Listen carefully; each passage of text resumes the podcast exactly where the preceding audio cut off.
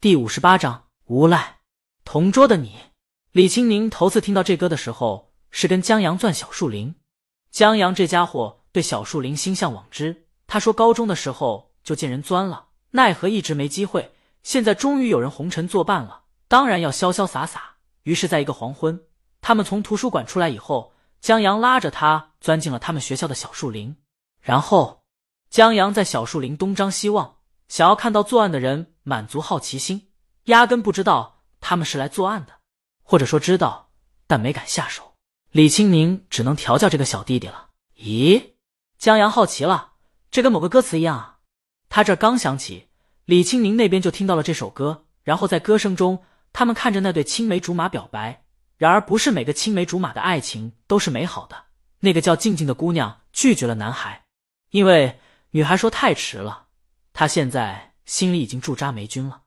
静静姑娘离开了，留下男孩失魂落魄子的站在那里，发了一会儿呆才离开。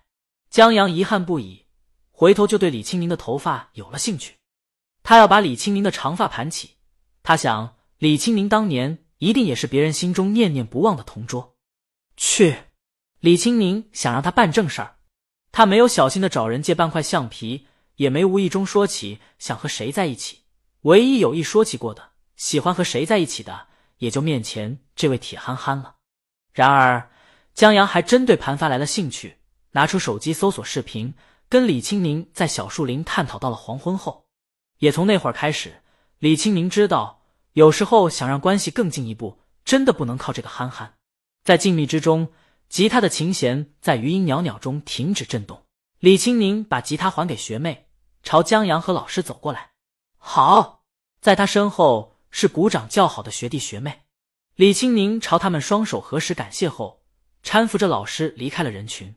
待身后的动静渐渐小下去后，李青宁笑着说：“还挺怀念校园生活的，喜欢就常回来转转。”老师拍了拍李青宁的说：“说刚才那首歌不错，他最怕的就是李青宁在经历那些浮浮沉沉以后，失去以前那份灵性。现在看来，李青宁的那份灵性还在。”李青宁说：“这不是他写的歌，这个不重要。在老师看来，李青宁最特别的地方不只在于他的音色、唱功或者独特空灵的声线，而是他对于音乐的独特理解。一位优秀的歌者的歌声一定是有感情的，会把音乐的情绪根据自己的理解传递出去。而李青宁的灵性让他对于音乐有独属于自己标签的理解，这是他的灵性。老师觉得这得归功于他妈，是吗？”李青宁觉得还好吧，他妈小时候总是逼他做不喜欢的事，他的成长就是一段叛逆历史。老师笑了笑，叛逆的人多了，谁的叛逆像你这样成功？李青宁愣住了。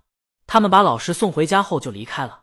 在坐车回家的路上，江阳说起刚才的他老师的叮嘱：“你还跟你老师说我打架？你唱歌的时候，你老师叮嘱和看我的眼神，我都觉得我是一个无赖了。”李青宁说。架你都会打了，下一步就是无赖了。江阳没等否认，忽然想到一句歌词，而且到了嘴边，为何还喜欢我？我这种无赖是话你蠢，还是很伟大？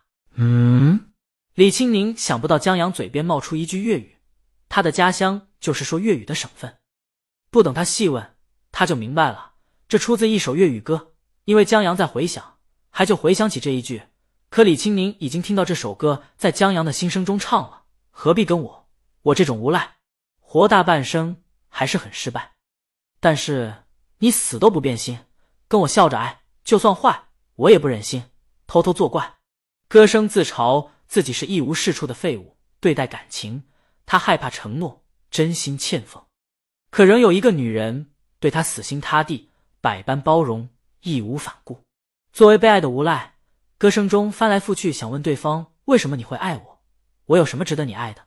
这显然不是江阳的真实写照。可江阳脱口而出的话，并非信口开河。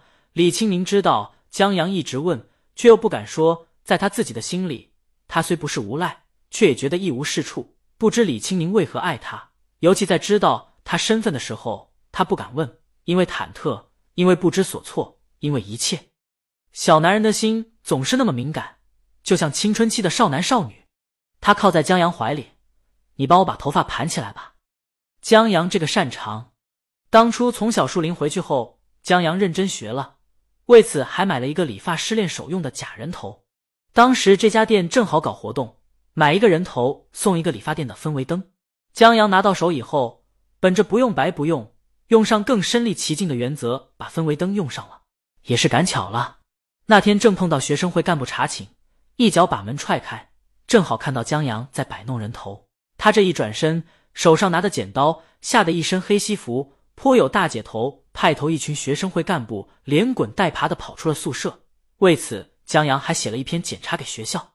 江阳那篇检查写的也挺逗的，文采斐然，大力称赞了学生会查寝踹门的良好传统，自我检讨了在不知道学生会干部什么时候查寝的情况下吓唬学生干部的行为，十分不值得提倡。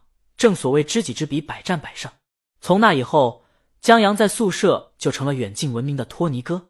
现在托尼哥趁机盘了一个双马尾，然后非常满意的拍照和欣赏自己老婆就是棒。可盐可甜又很酷，江阳就跟吸猫一样沉迷其中不可自拔了。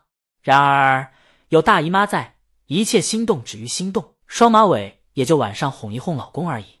早上李青宁长发盘起出的门，至于江阳，在周浩在小区门口接上他，打算去挑选拍摄场地。周浩昨天把演员都挑好了，甚至于短片中的狗他都联系好了。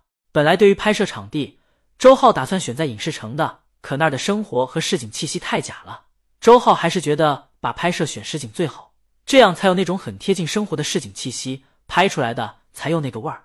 江阳问：“那你有地方选吗？”周浩还真有一个，他现在就带江阳去看，就在不远处，开车五分钟。江阳服气：“五分钟你还开车？”周浩：“懒惰是人类进步的阶梯，下到自行车拖拉机，上到飞机战斗机。”哪样不是为了懒设计出来的？不会押韵别强压。江阳说：“那是解放生产力，跟懒惰没什么关系。”俩人抬杠都没抬几句，就到了目的地。这街道就在周浩家所在小区的外面，沿街全是做生意的，有摆摊的，有开店的，有卖早点的，有卖古董的，还有糕点、熟食等等，市井生活气息很浓厚。本章完。